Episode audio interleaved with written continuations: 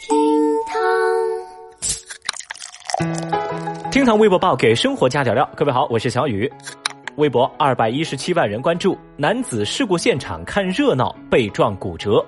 最近，江苏宜兴某路段有两车相撞，民警在现场处置之时，有一名男子不听劝阻，在附近围观，并且不停地用手机拍照。民警多次提醒该男子离开危险区域，但男子就是不听劝阻。民警是不厌其烦地对他喊话说：“哎呀，小伙子，绕来绕去的看热闹非常危险，别在路中央走来走去啊！”但这名男子不以为然，听了民警的提醒之后，还回呛说：“嗨呀，我自己的命啊，我心里有数。”哦，结果就在几分钟之后，这名男子在大马路上被迎面驶来的一辆轿车给撞伤，瞬间躺在地上，不断呻吟说：“哎呦，我骨头断了，警察叔叔，你们快来救我哟！” 还好民警及时施救，男子被送医救治。话说啊，我们已经好久没有见到这种不作不死的典型了。这打脸就像龙卷风来的实在太过突然。本来是看别人车祸的热闹，现在轮到微博网友们围观这哥们儿的车祸现场。于是呢，就有网友说：“这大过年的，是实力演绎了 no 作 no die，这结局大快人心。”也有人评论说：“你不是心里有数吗？最后怎么还是需要人救啊？这是活该耶！”大爷，你先凉快吧啊！由此，大家一致认为热搜内容引起极度舒适。话说这哥们儿心里头有没有装自己的命数？小雨我不清楚，但我知道他心里头肯定没什么数。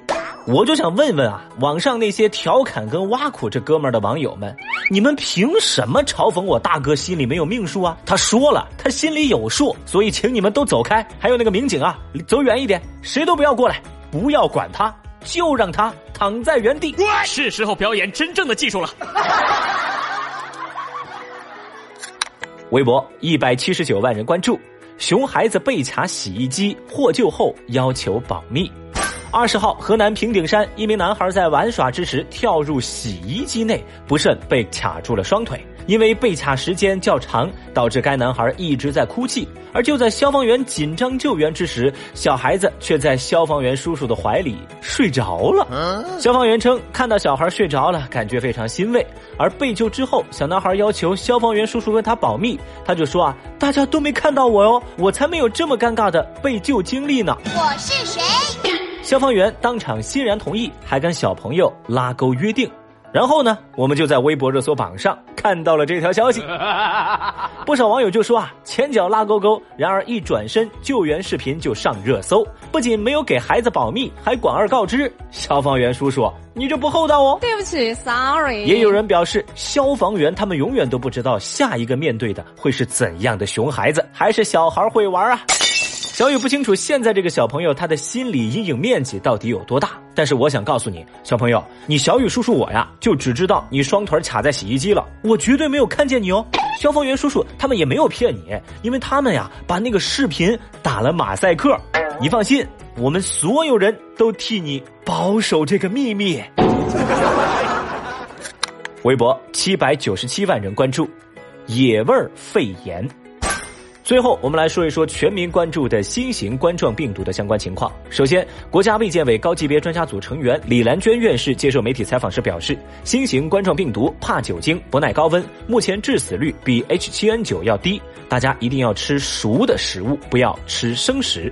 另外，根据目前流行病学的认知，新型冠状病毒对儿童等年纪较小的人群不易感。二十二号，武汉市政府发布通告，要求全市市民在公共场合要佩戴口罩。其次，近期不少购买口罩的网友发现，一些电商平台销售的口罩明显涨价，不少店家的 N95 口罩价格从九十九元上涨至三百到四百元，甚至上千元不等。各地市场监管部门纷纷表示，将严厉打击哄抬口罩等防疫用品价格的行为。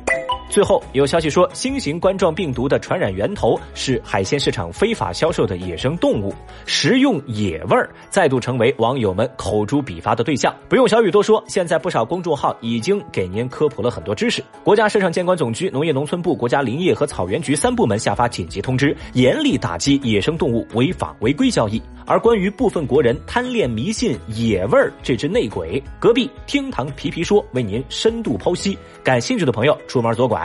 由此呢，微博网友们也纷纷提议，干脆啊，咱把这个没有名字的新型冠状病毒命名为“野味儿肺炎”。那么正在听节目的您，支持这样的命名吗？赞成的扣一，不赞成的扣二。